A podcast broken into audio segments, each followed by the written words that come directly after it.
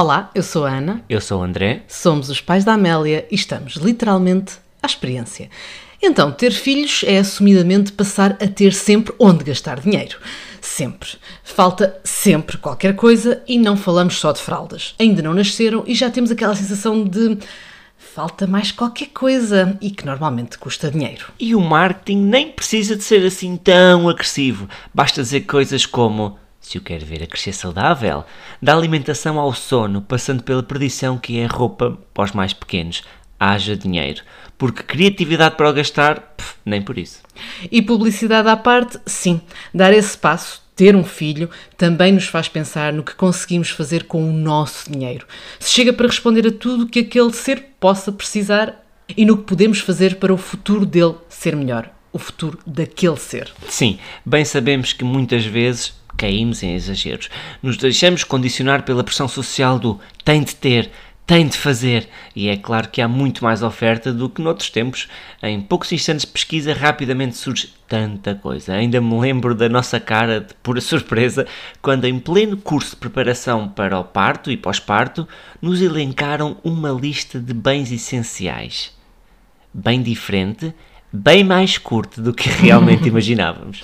Isto além do que são os desafios de cada contexto, que diferem inclusivamente por causa da geografia.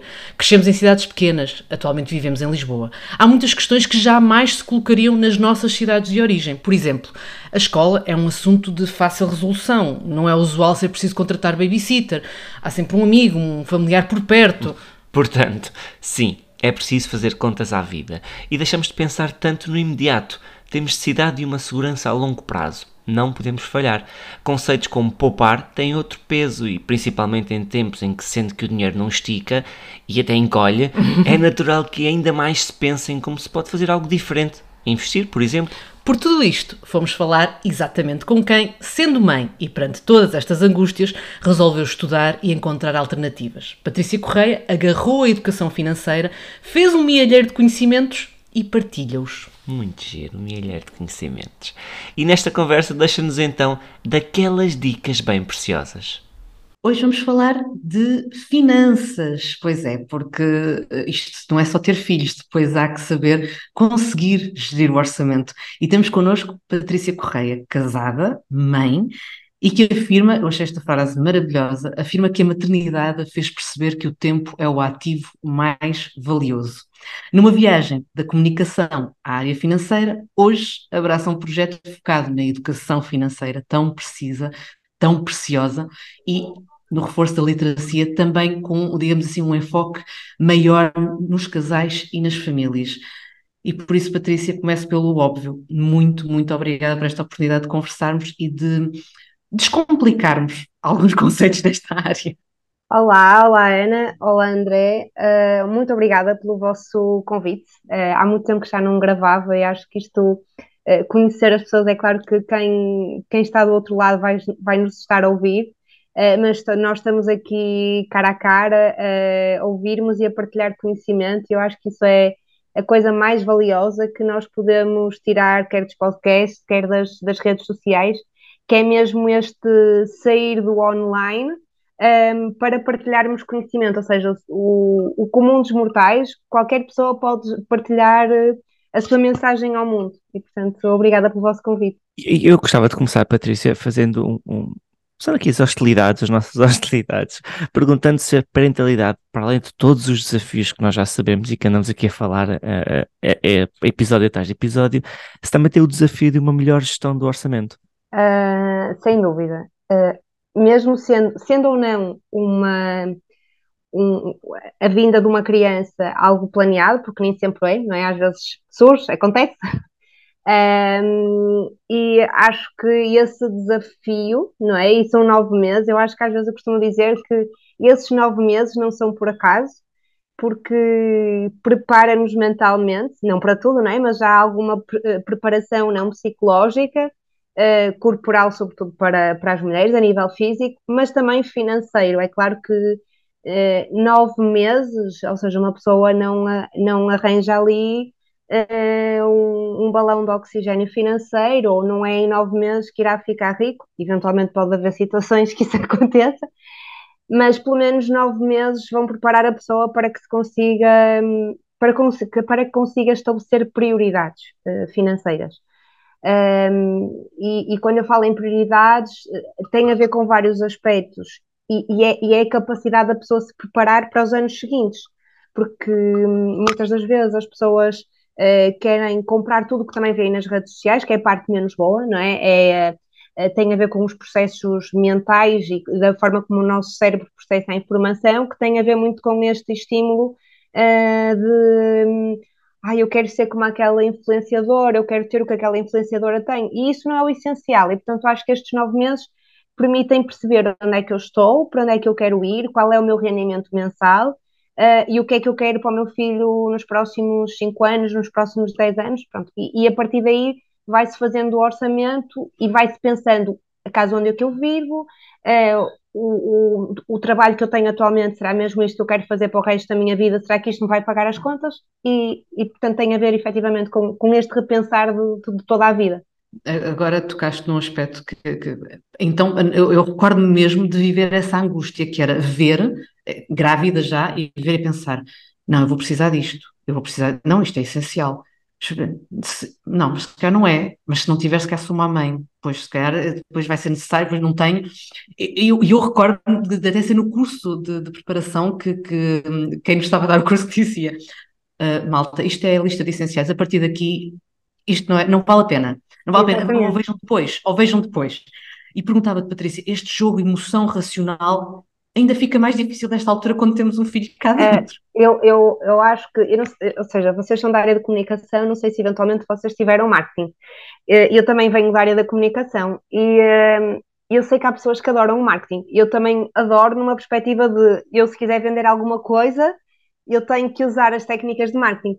Mas ao mesmo tempo, e eu não me iludo, ou seja, Uh, é claro que eu também às vezes posso ter uma visão muito radical, mas é tudo marketing, é tudo marketing. É, um, há, há, uma coisa que eu privilegio bastante, que e lá está, depois tem a ver com as prioridades, que é a nível de calçado, é uma coisa que eu privilegio, não, é, não vou pela marca, mas vou pela, pelas características, ou seja, vou muito mais não pela, pela questão do branding, uh, mas em algumas situações pelos valores da marca, uh, ou seja, a questão da sustentabilidade é algo que eu valorizo muito, mas às vezes a questão da sustentabilidade eu posso comprar em segunda mão, ou seja, os valores da marca estão lá, a qualidade da marca está lá e comprei em segunda mão.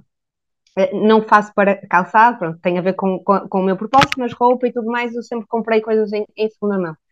Um, e porque o marketing tem muito isto. Eu lembro-me quando, quando também estava na, no curso de preparação e quando, quando os meus filhos ainda eram muito bebês, a questão da marca do, do carrinho de bebê, porque era eh, com XPTO de segurança, uh, depois alguns carrinhos, já não é tanto a questão da coque, do, da, da, cadeira que vai no carro, é a, o, o carro de passeio, que tem, não sei, o amortecedor melhor e tem uns amortecedores, aquilo quase que já é melhor do que um carro em que uma pessoa anda.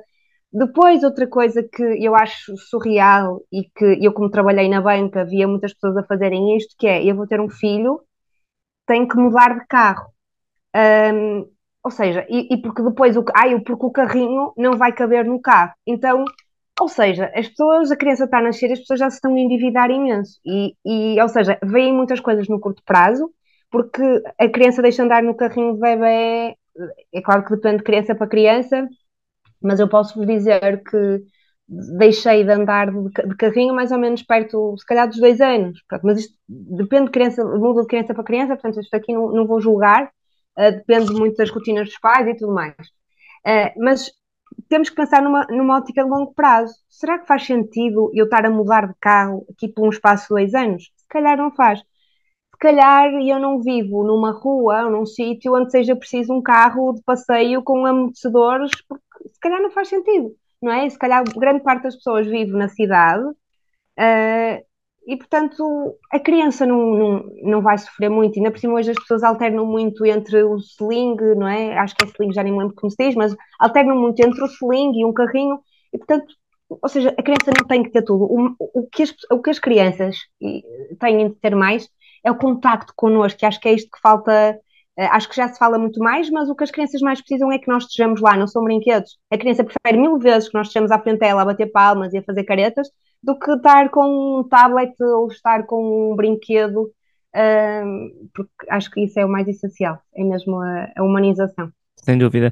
E, e, que conselhos é que dirias que são transversais a qualquer família para uma boa gestão do orçamento? Por exemplo, eu estou aqui a pensar que às vezes uma simples, uma simples ida ao supermercado tem muito que se lhe diga, porque nós perdemos-nos em coisas. Que conselhos é que tens?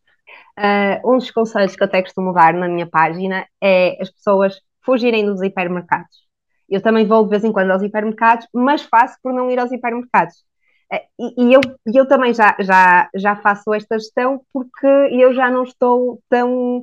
Ou seja, eu já não sou um alvo tão fácil de, de colocar tudo o que vejo dentro do carrinho, porque um hipermercado, quer queiramos, quer não, tem uma ínfima uh, oferta de produtos. Ou seja, uma pessoa vai a uma secção de iogurtes, tem um corredor de iogurtes. Ou seja, se nós formos a um supermercado mais pequeno, uh, até pode ser da, da mesma rede, mas sendo mais pequeno, nós vamos ter uma oferta muito menor.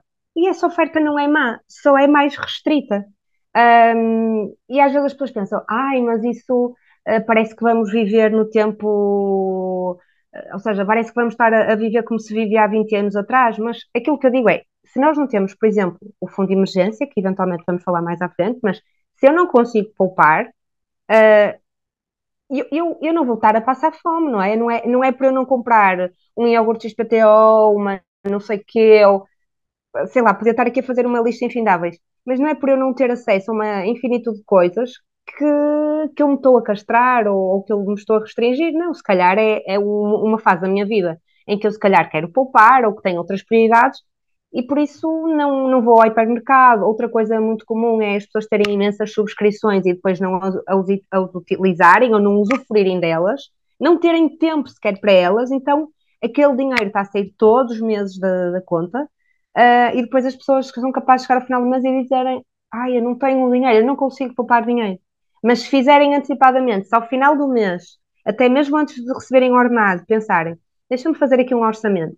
Então, eu primeiro vou separar o que é para casa, o que é água, o que é eletricidade, uh, o, que é, o, que é, o que é telecomunicações, mas se calhar sem os mil e um packs de uh, desporto, mais isto, mais aquilo. Não, eu vou fazer um pack e, e terá que. E, e, colocar a poupança às vezes nesse essencial, porque às vezes as pessoas pagam tudo, ou seja, uh, pagam, pagam tudo às outras entidades, esquecem-se elas próprias. E se não querem pensar nelas, pelo menos pensem nos filhos, porque eu acho que isto é muito apelativo. Da mesma forma que é para o marketing, devia ser para nós, não é? Ou seja, se, se, eu, se eu não estou a pensar em mim, pelo menos eu quero pensar no bem-estar da minha família. Eu diria, a, a verdade é esta, nós começámos a falar muito mais sobre isto de pensar as finanças quando nos, nos, vimos num momento difícil, como foi, por exemplo, a última, a última grande crise que vivemos, uh, e, nós, e nós próprios incluídos, eu, eu às vezes ponho-me a pensar, eu, eu gostava realmente de saber mais para conseguir dialogar de igual para igual quando se trata de falar de aspectos de educação financeira. Uh, e eu perguntava-te, eu sei que isto deve ser difícil porque é um mundo, é um mundo muito complexo e muito grande, mas se tu tivesses de dar três conceitos às famílias e explicá-los para que toda a gente de repente ficasse a saber o que é isso, que três grandes conceitos é que tu escolhias? Um, há aqui três conceitos que, que, que se vão falando. Uh, então, eu vou, vou dizer os três, que é o paga-te a ti primeiro, que é, ou seja, atualmente as pessoas têm, quase todas as pessoas pagam as suas contas domésticas por débito direito, não é? Ou seja, ninguém agora faz transferência ou ninguém vai, vai à, à empresa de eletricidade pagar em ninguém. Isso já não acontece, as pessoas têm débitos direitos. Né? E de, da mesma forma que as pessoas automatizam pagar a terceiros, deviam criar esse hábito de ter, e, e, todos os bancos têm, porque os bancos também são um negócio, não é? Da mesma forma que o banco debita a prestação da casa, também tem uh, formas da pessoa poupar um, de forma automática. Então, o meu primeiro conselho é a pessoa, como eu estava a dizer há pouco, fazer um orçamento das despesas que, que, que, que no momento imediato não consegue produzir, casa, como eu estava a dizer, casa, água. Agora, também há aqui uma coisa muito importante, que é as, os casais, as famílias devem parar e, e, muitas das vezes fazer este orçamento. E, por exemplo, se a casa uh, se o valor que pagam da casa é acima de 50%, não é? É claro que eu sei que há pessoas quase a pagar 70% do seu rendimento para um imóvel, não é? Mas já 50% é um esforço considerável, porque depois há uma série de outras despesas. É, é, de, é dos casais, às vezes, refletirem um, ou repensarem o seu estilo de vida, porque às vezes pode fazer sentido mudarem de cidade, ou seja, é ser-se criativo na forma como se gera o dinheiro. Às vezes nem é só o ganhar, é também como se gera o dinheiro. Se a pessoa trabalha remotamente, porque não se calhar ir para outra cidade mais barata? Mas voltando à questão do fundo de emergência, é, depois de fazer esse orçamento, a pessoa ter um débito, uh, um débito direto uh, para se pagar a si próprio, ou seja, uma conta poupança. E, um, e às vezes pode ser só com 2 euros, porque um, pode ser 2 euros. É claro que o banco, isso aí pode não ter um plano, um plano mensal para o fazer, mas nem que seja assumir esse compromisso na família de eu agora ao início do mês, eu sei que consigo poupar 2 euros, 5 euros e coloca aquele montante. Porque muitas vezes as pessoas pensam, ah, mas 5 euros não é nada, olha, para isto não faço. Só que a criação do hábito vai fazer que quando a pessoa tiver um salário maior, vai aumentar essa poupança. Ou seja, tem a ver com a criação de hábitos. É a mesma coisa que uma pessoa achar que fazer 10 flexões num dia não vai fazer nada. Ah, 10 flexões num dia, isto não vai fazer nada, para isso não faço. Mas a verdade é que se fizer aquilo todos os dias, passado um mês, cinco meses, o que for, já vai estar com o músculo reforçado. A poupança é a mesma coisa, ou seja, se eu não treino o músculo da poupança, se eu não treino o meu cérebro a criar aquela rotina, aquilo que vai acontecer e que acontece na população e na a maioria das pessoas, não é só os portugueses, é que, como as pessoas não criaram o hábito de poupar, quando aumentam o seu rendimento, aumentam também as suas despesas, ou seja, é aquela coisa da satisfação. Eh, a pessoa trabalha mais, ganha mais dinheiro e obtém satisfação através da, do, do, reconhecimento imediato, do gasto imediato. E, portanto, às vezes basta só 5 euros mensais, que a pessoa pode achar que não é nada, mas aqueles 5 euros, quando a pessoa um dia tiver um aumento, ou quer que seja, vai, vai ter o estímulo de, ah, eu, eu agora já consigo poupar 10, ah, eu agora já consigo poupar 200. Tem a ver com a criação do hábito. Portanto, o, o paga-te a ti primeiro, depois, a criação do fundo de emergência. Uh, o que é que é o fundo de emergência? Ou seja, a maioria dos bancos ensina, não nos ensina muito sobre a questão de como é que podemos poupar, né? ou seja, os, os bancos normalmente têm os produtos financeiros deles uh, e a maioria das pessoas até tem, é claro que há pessoas que têm algum, algum, algumas poupanças, mas o que as pessoas mais estão habituadas é a questão lá está de pagar a entidade, ou seja, pagar a prestação do crédito à habitação, pagar o, o crédito do carro, o crédito pessoal. Um, eu, e as pessoas às vezes não têm, as pessoas acham sempre que a minha vida, o que, que se costuma ouvir é uh, uma coisa é certa para mim, é que eu vou morrer e vou pagar impostos o resto da vida. E às vezes esquecem-se até destes conceitos relacionados com as finanças, por exemplo. E o fundo de emergência devia ser algo que as pessoas deviam pensar como obrigatório na vida delas. Porque o fundo de emergência é, uh, isto eu vou dizer assim de forma mais lenta, que é para as pessoas poderem, que, estão, que nos estão a ouvir, saberem o que é e como calcular. Então, o fundo de emergência um, representa seis meses, ou seja, é uma poupança, ou seja, que não é investimento, atenção, é poupança, é um, é um dinheiro que a pessoa, lá está, se precisar, se surgir uma emergência, a pessoa tem acesso rápido, portanto, ou seja, aquilo pode não estar a render nada, mas é um dinheiro que a pessoa tem de lado se acontecer, ou seja, não é para feiras, é mesmo, imaginemos, uh, eu estou com uma doença muito grave que não me permite trabalhar, uh, de um momento para o outro o nosso carro avariou, o que é que vamos fazer? Se calhar precisamos ter um carro novo e, portanto, o, fim, o fundo de emergência um, representa seis meses, é, é, uma poupança de seis meses uh, equivalentes uh, às despesas mensais de uma pessoa. Portanto, imaginemos que uma pessoa tem mil euros de despesas mensais, seria, um, seria uma poupança de seis mil euros. É claro que isto não se consegue de um dia para o outro, mas é o casal pensar. E lá está, voltarmos à questão dos desafios que uh, a pessoa pensa, faz as contas, ok, nós temos estes gastos mensais, o nosso fundo de emergência são 6 mil euros. E fazerem as contas, que é, para eu atingir estes 6 mil euros, quanto é que eu tenho que poupar e quantos anos preciso, ou quantos meses é que preciso. E, portanto, aí já estabelecem uma meta que é, eu estou a poupar com um propósito, ou seja, não é aquela coisa de, ah, estou a poupar para nada, não. Estão, estão a poupar com um propósito. Uh, Paga-te a ti primeiro, fundo de emergência, e como último, uh, isto, isto, este conceito lê-se em muitos livros de, de, empreendedores e pessoas que falam de finanças pessoais que tem a ver com a magia dos juros compostos. Qual é a magia dos juros compostos? Então, uh, é a pessoa ganhar dinheiro, uh, ou seja, a pessoa coloca lá um montante e ganhar dinheiro sobre depois os juros que vão sendo acumulados. Um exemplo simples: imaginemos que temos uma poupança com mil euros e que a taxa, é claro que isto, esta taxa atualmente nas contas poupança não existe, isto normalmente até é mais para investimentos, mas imaginemos que ta, o valor anual seria de 10%. Ao final do primeiro ano nós teríamos uh, mil, uh, acho que tenho aqui o valor correto, exatamente, teríamos aqui uh, 1.100 euros, ok? Ou seja, ao final do ano, do ano teríamos 1.100 euros.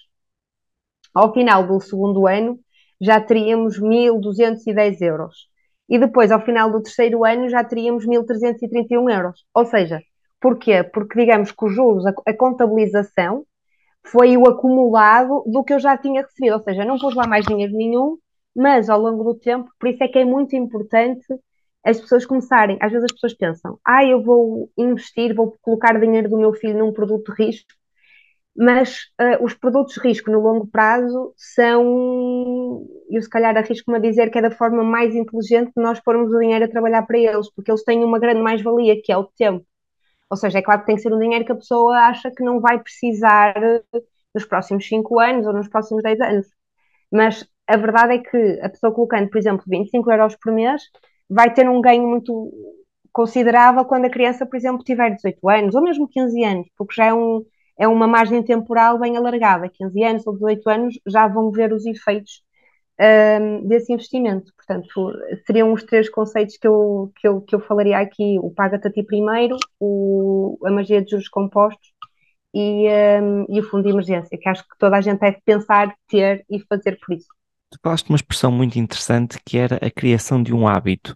E, e é, exato, é um ponto muito interessante para a minha pergunta seguinte, porque eu sinto que nós não criamos hábitos no que às finanças diz respeito. Nós temos na, na, a religião moral na escola, temos uh, educação física. Eu não estou a dizer que são importantes ou não, estou só a dizer algumas, mas depois não aprendemos nada sobre finanças, uh, nem algo que realmente vamos precisar depois quando formos, quando formos adultos.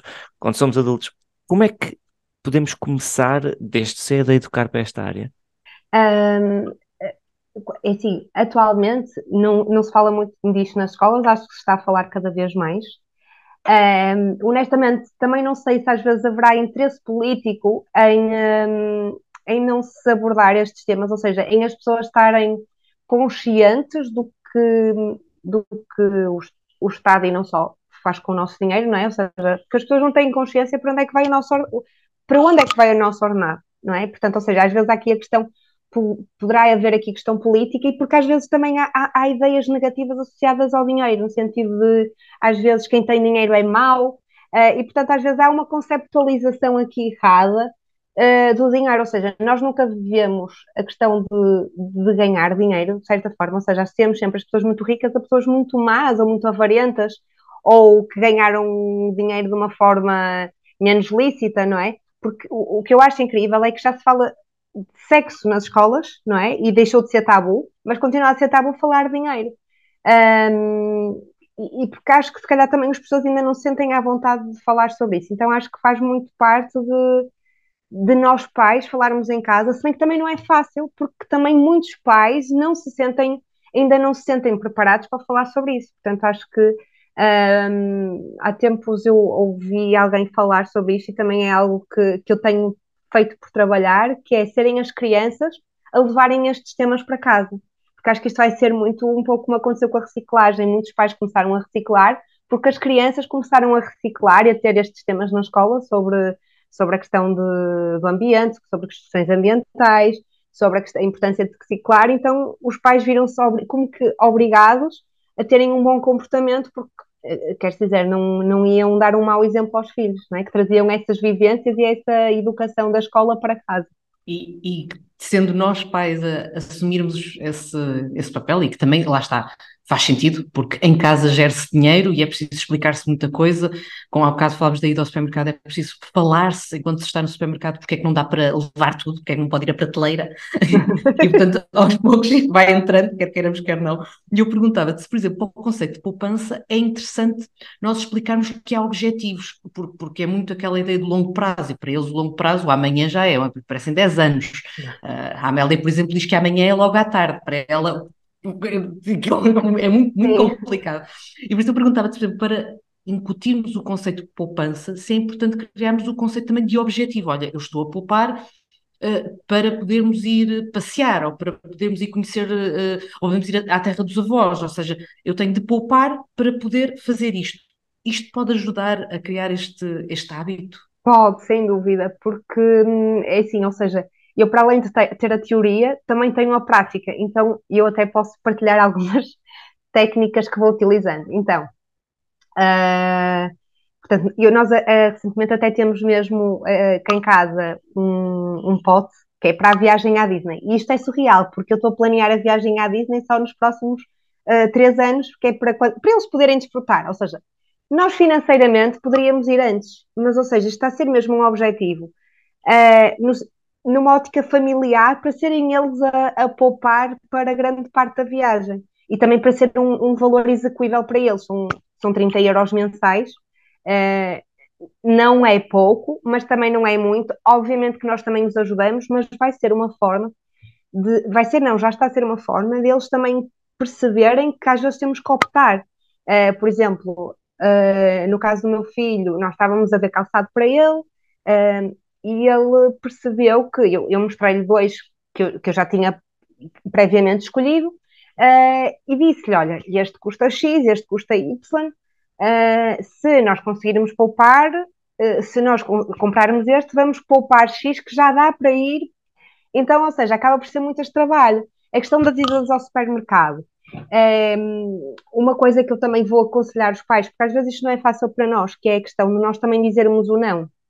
E às vezes o não também depois pode trazer aqui um lado negativo da coisa, que é eles ouvirem sempre o não, num lado de escassez, de depois ficarem é claro que isto é sempre numa ótica de longo prazo, não é uma vez um não, mas se nós de forma consecutiva dissermos não e não e não, eles vão associar sempre a uma ideia de escassez e de falta de dinheiro. Então, às vezes, uh, é medirmos isso, às vezes dizermos, olha, como às vezes faço, que é, vamos, olha, se calhar é boa ideia, uh, vamos para casa, podemos comparar. Uh, muitas das vezes o meu filho já, já diz que quer entrar numa loja e ele assim, oh mãe, eu só vou ver mas depois se eu gostar de algum, nós depois vemos em casa e tu comparas os preços. Então, ou seja, já, ele tem seis anos, mas eu acho que também já há imensa graça a maturidade dele e com ao longo dos tempos eu fui falando disso, que é uh, por vezes ele dizia, ah, é normal, as crianças fazem algumas birras, e ele por vezes fazia uma birra e eu perguntava-lhe, mas trouxeste o teu porta-moedas para comprar isso? E Ou às vezes eu dizia-lhe: Olha, a mãe vai comprar, mas depois tu tens que ir ao teu milheiro tirar. Um, e ele às vezes, umas vezes dizia: Está bem, eu, ok, é decisão tua, e depois fazíamos o, um, um negócio. Uh, outras vezes eu dizia: ah, Então é melhor não. Então acho que é. Ou seja, não, não pode haver aqui uh, ideias estanques nem caixinhas. Acho que temos que jogar também de acordo com a criança que temos. Uh, não, também não vamos usar sempre a mesma estratégia, mas é irmos adaptando às vezes é preciso dizer mesmo um não, se eles fazem daquelas birras que já são mais emocionais e nós também temos que ter um não assertivo, mas acho que também não há aqui, eh, às vezes, caixinhas de ah, é assim, é assado. Não, acho que devemos julgar também em função do filho que temos um, e tentarmos que eles encaixem esta ideia de longo prazo. Por exemplo, no caso dos meus filhos, nós, como gostamos muito de viajar, eles próprios já dizem: Ah, é mais importante nós pouparmos para viajarmos. Então é muito bom ouvir isto já do lado deles, como é que uma criança de 4 e outra de 6 já diz, ah, é muito melhor irmos de férias e vamos conhecer outros sítios e vamos para a piscina. É, é muito bom ouvirmos isto, porque assim eles também percebem que nem tudo que nós não damos, não é? Uh, aquelas compras imediatas, por exemplo, se nós vamos a determinados hipermercados, aquilo é uma tentação, não é? Ou vamos ao shopping. E é muito bom perceber que eles já, é claro que às vezes eu também dou, porque acho que também é importante nós, uh, não, lá está, não haver sempre o não, e às vezes uma pessoa pensa, oh, é claro que isto vai partir daqui a um mês, mas eles, mas também são crianças, não é? Uh, e portanto é um pouco isso, temos que ter um bocado de cintura. Falaste muito agora neste, na, na questão do não, e, era, e é muito interessante porque vivemos outra vez um, um período de, excepcional de inflação e, e, eu gostava de perguntar se há assim, alguma dica, por exemplo, onde é que nós podemos começar quando temos de tomar decisões mais drásticas sobre onde cortar? Uh, onde, onde, é que podemos cortar? Como eu, como eu estava a falar há pouco, eu diria que hum, nas, por exemplo, nas subscrições, como eu estava a dizer há pouco, nas subscrições mensais uh, refletirmos muito o nosso estilo de vida. Por exemplo, se fizer sentido a pessoa mudar de cidade. Uh, em alguns casos, há pessoas que têm carro, mas ainda estão a, prestar, a, pagar a prestação do carro. E eu questiono como é que uma pessoa que não está a poupar por mês, neste momento está a pagar uma prestação do carro.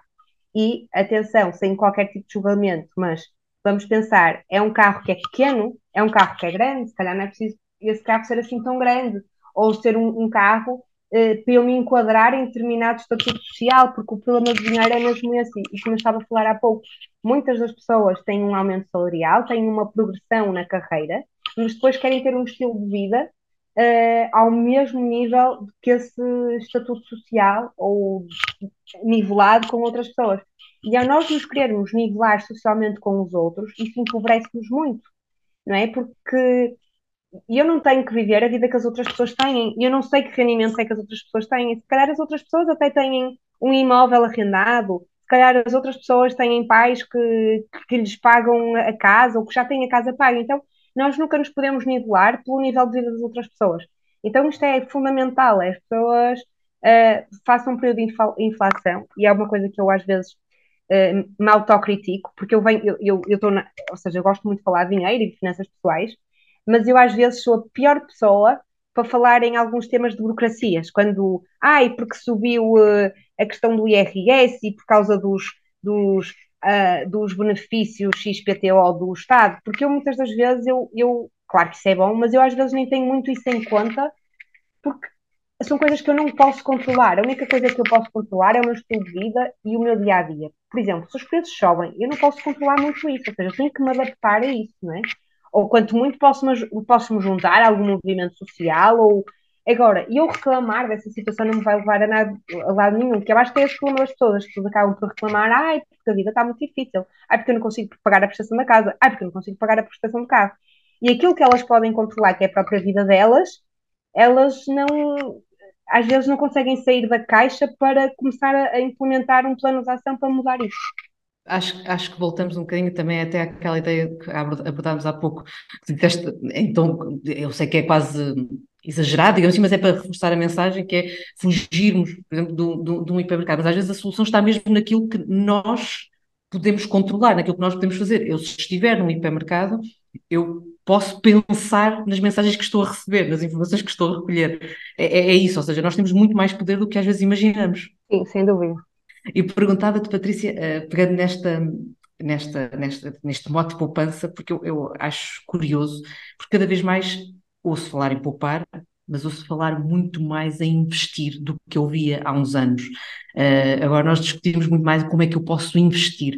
Uh, há pouco falas, por exemplo, dos do juros compostos, de procurar soluções que tragam esses ganhos, mas eu pergunto-te, Patrícia, isto mesmo, mesmo em tom pessoal, alguém que quer investir, por onde é que deve começar? É, é porque é um mundo e nós acho que ganhamos muitos medos por essa coisa do investir, por exemplo, nos, nos produtos de risco.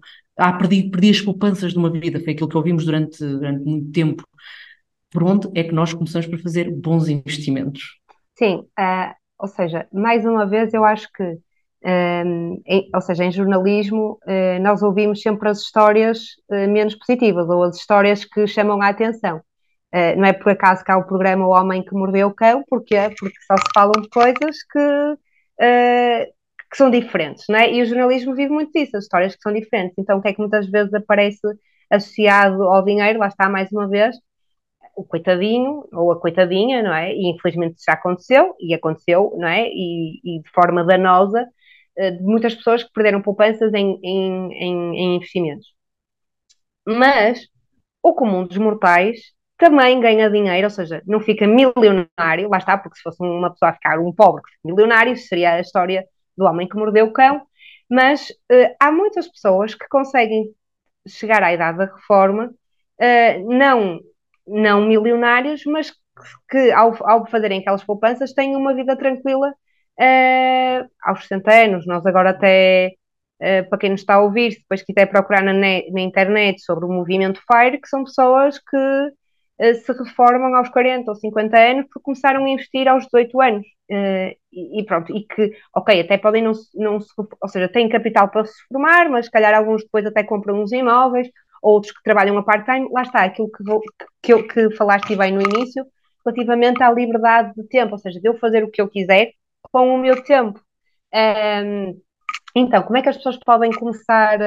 Por onde é que podem começar? Um, em primeiro lugar, ou seja, devem perceber, ou seja, não investir logo, porque normalmente a pessoa começa a investir no sítio onde tem conta, não é? E, portanto, no banco. Normalmente os bancos têm sempre comissões mais altas. Pode compensar a pessoa fazer no banco, por uma questão de, de ser mais prático e mais fácil. Duas coisas importantes a terem atenção é, uh, imaginemos, quem nos está a ouvir, a pessoa vai a falar com o gestor do banco, uh, porque é mais prático. Então, dois pontos aqui importantes é perceber a rentabilidade passada do produto financeiro, ou seja, se foi um produto financeiro que deu 1% ou 2%, do meu ponto de vista não valerá muito a pena porque esse, esse, isso, isso paga, por exemplo, os certificados da Fogo. E os certificados da Fogo não têm risco. Portanto, imaginemos que é um fundo de investimento que tem essa rentabilidade no passado. Não será muito benéfico, lá está, assumir um risco para ter um retorno de 2% não vale a pena, mas vale pôr dinheiro em certificados da Fogo. Uh, poderá ser, ou seja, se a pessoa fizer a aplicação Uh, ou seja, se for uma, uma, aplicação com risco em que só vai ter um retorno de 1 ou 2%, só valerá a pena aplicar em certificados da FOR. Uh, mas podem ver uma série de produtos. Imaginemos que a rentabilidade passada foi de 10% nos últimos 10 anos. Pode ser interessante aplicar aí algum valor. Depois, há aplicações em que a pessoa pode começar só com 25 euros ou 50 euros. Portanto, isto também deve ser tido em consideração, que é começar pequeno. Ou seja, eu posso definir, ter um, ter um fundo de investimento uh, que nos últimos 10 anos, é claro que, atenção, que rentabilidades passadas não são sinónimo de rentabilidades futuras, ou seja, imaginemos que nos últimos 10 anos deu 10%, pode ser que este ano houve um problema qualquer a nível europeu, a nível mundial, e que o dinheiro que eu, que eu estou lá a pôr agora este ano, aquilo vai começar a afundar. Mas o que se espera normalmente, não é? E faz depois também a, a credibilidade de cada entidade, é que aquele dinheiro também a pessoa não vai levantar nesse ano, se é uma coisa para estar no longo prazo, o mais provável é que a expectativa é que tenha uma performance semelhante. É, portanto, ou seja, analisar a rentabilidade passada do produto e também perceber, ou seja, face à capacidade financeira da pessoa, não começar com muito, não é? Pode começar com 25 euros, 100 euros, depende da disponibilidade da pessoa em primeiro lugar, só deve começar a investir depois de ter o fundo de emergência, ou seja, aqueles seis meses de despesas numa conta. Um, e depois também perceber a classe de risco do produto, ou seja, se a pessoa for ao banco, todo, todos, todos os produtos bancários têm fichas de informação normalizada, ou seja, uma folha onde tenha, por exemplo, onde apresenta a rentabilidade passada e também o grau de risco do produto, ou seja, isto é uma escala normalmente que vai de 1 a 7, e aquilo está classificado, ou seja, um é, uma, é, uma, é um risco muito baixo e 7 é o risco máximo, normalmente é um produto financeiro constituído totalmente por ações, que pode fazer sentido para, para as pessoas. Tudo depende também se a pessoa, se, ou seja, imaginemos que eu coloco lá, lá 25 euros todos os meses e que, como eu costumo dizer de forma simples, eu estou bem, mesmo que aquele dinheiro me desvalorize bastante, mesmo que eu perca a totalidade, eu vou dormir descansada, não tenho problema nenhum, porque depois também estes montantes também faz diferença, que é, claro que se eu colocar lá um montante muito elevado, que eu acho que vai fazer falta, claro que eu vou ficar mais eh, angustiada. Agora, se eu começo pequeno, não é? Pronto, ok, são 25 euros, pronto, claro que é dinheiro, mas também não vou ficar uh, uh, preocupada com isto. Pronto, pode começar aí, pode também começar por, uh, por PPR, que normalmente os bancos têm, a maioria das pessoas atualmente quase todas têm, não, não é quase todas têm, mas já se ouve ou já se ouve falar mais de PPR até do que fundos de investimento, por causa da questão da reforma, e que o mais provável é que daqui a 20 ou 30 anos a nossa reforma seja metade do nosso rendimento atual. Portanto, tem-se falado muito do, dos PPRs. Uh, os PPRs seguem a mesma, a mesma óptica do que os fundos, uh, se bem que há PPRs sem risco, portanto, são PPRs de seguro de capitalização ou PPRs que são fundo uh, de investimento e por aí adiante. Portanto, ou seja, a pessoa pode fazer, ver isto no banco. Às vezes o banco não é a melhor opção porque as taxas são mais altas, as rentabilidades passadas podem não ser as melhores, e aí é ver opções na, na internet. A internet é uma, é uma coisa fantástica, tem tudo, uma pessoa pode depois também pesquisar uma, reviews, não é? Perceber comentários de outras pessoas, também para perceber a credibilidade da instituição, que é muito importante, as pessoas, ou seja, as pessoas não devem seguir num, ou seja, e depois também é o mal das redes sociais, não é? há pessoas a cobrar valúrdios por formações ou por uh, aconselhamentos, uh, e hoje cada vez mais temos informação gratuita. É claro que também há pessoas que facultam informação gratuita e que ganham alguma coisa em troca com isso.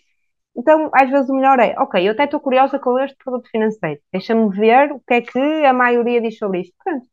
E acho que isso às vezes é mais simples do que as pessoas pensam. Uh, e depois há uma panóplia de outras opções que, que não vale a pena, mas onde eu quero chegar é que é possível começar com pouco. Às vezes as pessoas pensam, ai, para investir eu preciso que é de mil euros, preciso de 100 euros, às vezes até só com 25 euros mensalmente é possível. Aliás, há, há plataformas que até com 5 euros é possível a pessoa começar a investir. Existe uma plataforma portuguesa até que investe na área de sustentabilidade que é, que é incrível, porque, ou seja, lá está, tem a ver, no meu caso, por exemplo, como investidora, tem a ver também com, com, uh, com os valores da, da, da entidade uh, e que é possível as pessoas investirem apenas 5 euros, que é incrível porque depois a pessoa ganha o gosto, não é? Ah, eu apliquei 5 euros, já rendeu-me aqui uns cêntimos, ok, é uns cêntimos, mas lá está, é a criação do hábito. Patrícia, como a mim fazer a última pergunta e eu uhum. gostava uhum. de perguntar se, uh, se podemos dizer que poupar e investir, além de conceitos interligados entre si, são atividades que podem e devem ser feitas em família? Uh, sem dúvida. Uh, por exemplo, uma, uma, coisa simples, como é que eu represento, como é que eu consigo explicar aos meus filhos o que é que é investir? Então digo-lhes que é como fazer um bolo, em que a pessoa tem a massa, não é? Que é líquida, coloca no forno, não pode abrir o forno, porque senão vai estragar tudo, não é? Uh, e depois aquilo cresce. Então é super simples, foi a forma mais simples de explicar como é que funciona o investimento. Uh, por exemplo, eles agora até têm dinheiro lá na, no frasquinho deles, que eu depois faço também a questão da viagem, vou ver na tal plataforma até que estava a falar, uh, de que forma, ou seja, porque eles têm prazos diferentes, têm, têm investimentos, têm projetos de investimento a seis meses, um ano, então eu estou a ver quando é que sai um projeto que seja de seis meses ou um ano, ou, ou no máximo dois anos e qualquer coisa. Porquê? Porque vai ser a forma de eu lhe mostrar que tu colocaste aqui, imaginemos, 30 euros, não é? Depois depende do montante, mas imaginemos que é o um montante mensal, 30 euros. Nós colocamos 30 euros, mas isto já vendeu X. Então é fantástico, não é? É, é, é ensinar de forma simples e gamificar, ou seja, é importante muito a gamificação, a questão de criação de objetivos, para eles perceberem a diferença de poupar, que é a questão de juntar e investir, que é pormos o dinheiro a trabalhar para nós, que é, é mágico, não é? E, e se a pessoa fizer isto desde pequeno, um, e ele às vezes diz que é rico, eu acho uma imensa piada, digo, não, nós não somos ricos. nós não somos ricos. Mas, uh, mas, mas gostamos de, de, de, de, poupar algum dinheiro para termos uma vida mais confortável no, uh, no futuro. E acho que é um pouco isto que as pessoas deviam pensar e que é, e que é, e que é extremamente falar em, em família. Patrícia, eu só posso dar voz ao agradecimento dos dois. Uh, é muito giro falarmos disto e até recuarmos à nossa infância quando, quando, juntei, quando juntei dinheiro, por exemplo, para o, para o meu primeiro Nokia. Uh, no fim, o Nokia até apareceu, mas durante muitas semanas tive de optar ou pela Super Pop ou por pôr dinheiro de parte para o, para o Nokia. Uhum. Uh, portanto, acho que, acho que foi uma conversa muito engraçada que nos levou até à nossa infância e pensar sobre coisas que na altura pareceram-nos, ah, que tortura, se eu podia ter de forma mais fácil, mas que deixaram ensinamentos para a vida. E, e por isso, muito obrigada por tornares isto tudo também mais simples com aquilo que fazes na, nas redes e com a informação que disponibilizas de uma forma tão generosa e tão, e tão fácil. Obrigada. Ah, e só queria também dizer uma coisa, que eu acho que ainda falta um pouco em Portugal, que é a questão de gerar dinheiro, ou seja, porque há muito a questão de, por exemplo, nos Estados Unidos há muito aqueles mercados na, nas zonas habitacionais, as pessoas até colocarem à porta coisas para vender, ou as crianças também fazerem assim umas feirinhas, e eu noto que cá ainda não se promove muito isso, não sei, uh, uh, mas acho que seria ótimo as crianças também elas transacionarem dinheiro de uma forma positiva e lá está, não associarem ao dinheiro algo negativo e de ser interesseiro ou acho que acho que ainda faz falta isso, mas, mas vamos, aos poucos vamos melhorando. É isso. É isso mesmo. Então, e já entramos na parte das plataformas, do, do, olhar para o, que não, para o que temos e para o que não precisamos, portanto, já, já de alguma forma já mudámos um bocadinho o, o chip, mas sim, ainda temos um percurso para, para, para fazer. Obrigada, Patrícia, mais Obrigada. uma vez por tudo. Obrigado, obrigada aos dois. Obrigada aos dois. É sempre um bom investimento ouvir os nossos convidados. Obrigado à Patrícia Também pelas. Obrigado à Patrícia pelas ideias, dicas e sugestões.